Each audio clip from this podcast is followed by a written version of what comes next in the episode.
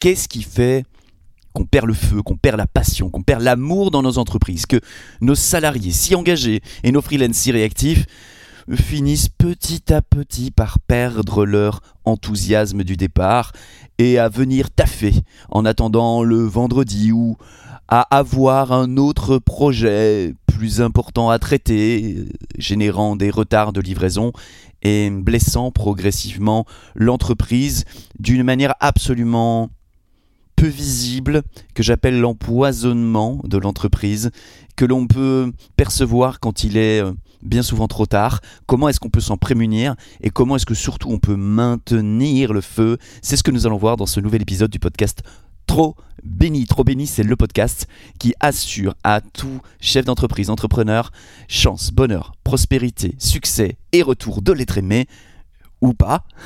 En tout cas, ici, on parle d'excellence personnelle et opérationnelle pour dirigeants d'entreprise qui veulent non seulement devenir légendaires, mais aussi le faire d'une très belle manière. Alors aujourd'hui, on va parler du feu dans nos équipes. Comment est-ce qu'on fait pour saboter ce feu?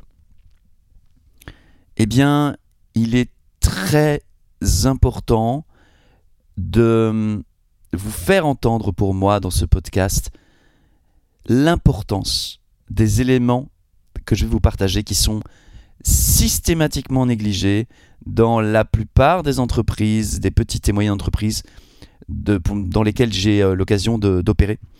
J'observe qu'ils ont assez souvent une bonne connaissance de leurs produits, une bonne connaissance de leur marché, une bonne connaissance de leurs clients, qu'ils ont quelque chose qui tienne la route parce que sinon ils n'auraient pas prospéré et tenu dans la durée. Mais par contre, ils ont consacré tout leur temps, toute leur énergie et tout leur management à travailler dans leur entreprise, à faire travailler dans leur entreprise leurs équipes et à ne pas assez travailler sur leur entreprise. Et au bout d'un certain moment, tout le monde se fatigue, le turnover augmente, le turnover augmente au fur et à mesure du temps, des bons éléments nous quittent, créant des creux, euh, créant des, des histoires émotionnelles parfois dont il est difficile de se relever et progressivement l'entreprise est empoisonnée générant stagnation, décroissance, voire même parfois effondrement. Qu'est-ce qui se passe? Qu'est-ce qui manque et qui tue l'amour dans l'entreprise? Eh bien tout simplement ce qui fait qu'un employé, un salarié, un freelance est en feu. Et ça tient sur des petites choses, sur lesquelles, selon moi, on ne passe pas assez de temps, on n'est pas assez sérieux là-dessus. La première chose, c'est la raison d'être de l'entreprise la raison d'être de l'entreprise. Est-ce que la raison d'être de l'entreprise, 1, est suffisamment enthousiasmante? Est-ce qu'elle est suffisamment dans l'air du temps, dans l'air de l'époque?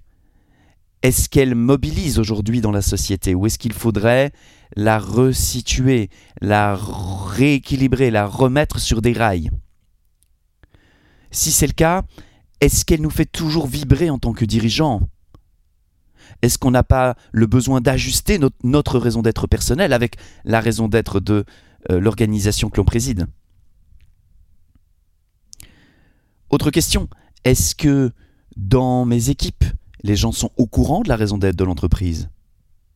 Est-ce que je fais un véritable travail pédagogique pour les aider à en prendre connaissance, à en recevoir l'énergie et à cheminer entre leur raison d'être personnelle et la raison d'être de l'entreprise, à créer du lien entre ces deux raisons d'être, pour que la vitalité naturelle qui les porte au quotidien soit en lien le plus possible avec la raison d'être de l'entreprise, qu'ils aient envie que ça résonne ensemble.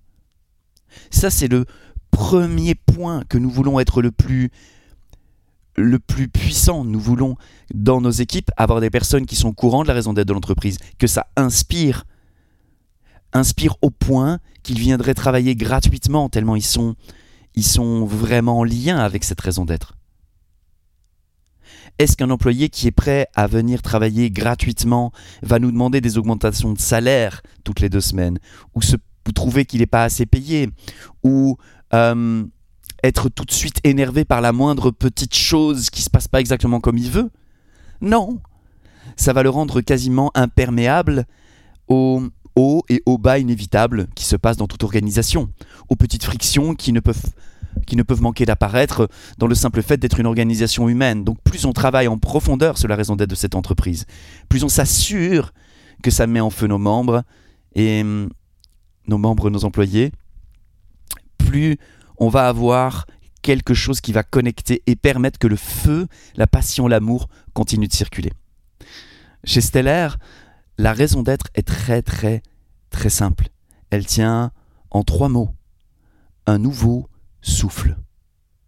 Nous sommes là pour accompagner, faciliter, provoquer un nouveau souffle dans des organisations, des entreprises, en travaillant avec le dirigeant pour qu'il puisse s'autoriser son prochain palier de croissance. Et nous sommes là pour apporter un nouveau souffle.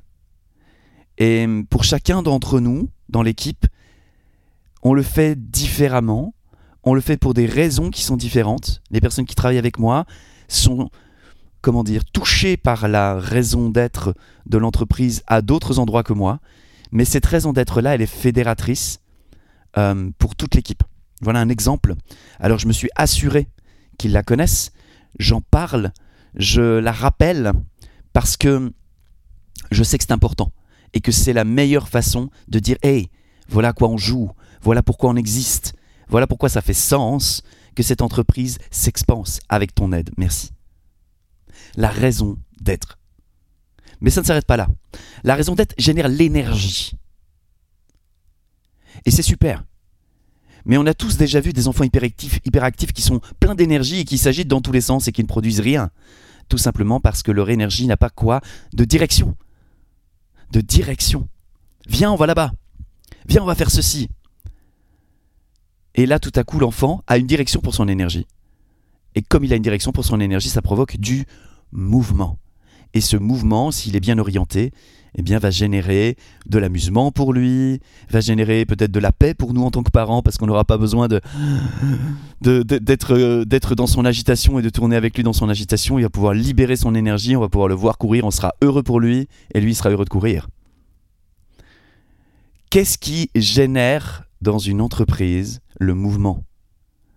Eh bien, tout simplement, le fait de poser une destination. Qu'est-ce qui fait qu'on se met en mouvement? Ben, C'est le simple fait qu'on a déterminé qu'on allait à un endroit précis. Qu'est-ce qui fait qu'on bouge de sa maison? Ben, Parce qu'on s'est dit, je vais aller voir mon pote, euh, je, vais, euh, je vais partir en week-end, je sors de ma maison à partir du moment où j'ai une destination.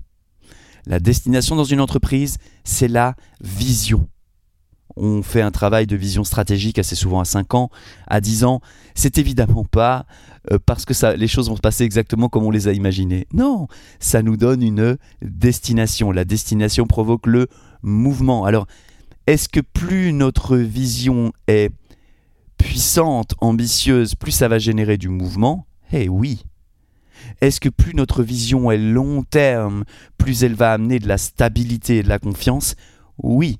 C'est la raison pour laquelle, avec les personnes que j'accompagne, je travaille sur une vision millénaire, pour qu'ils puissent déployer toute la puissance et toute l'ambition qu'ils ont en eux, et qu'ils puissent la poser à un horizon qui permet aux personnes de se dire wow, voilà une personne engagée, voilà une personne qui va pas lâcher, voilà une personne qui a une direction claire sur le long terme. Je vais aller travailler avec elle.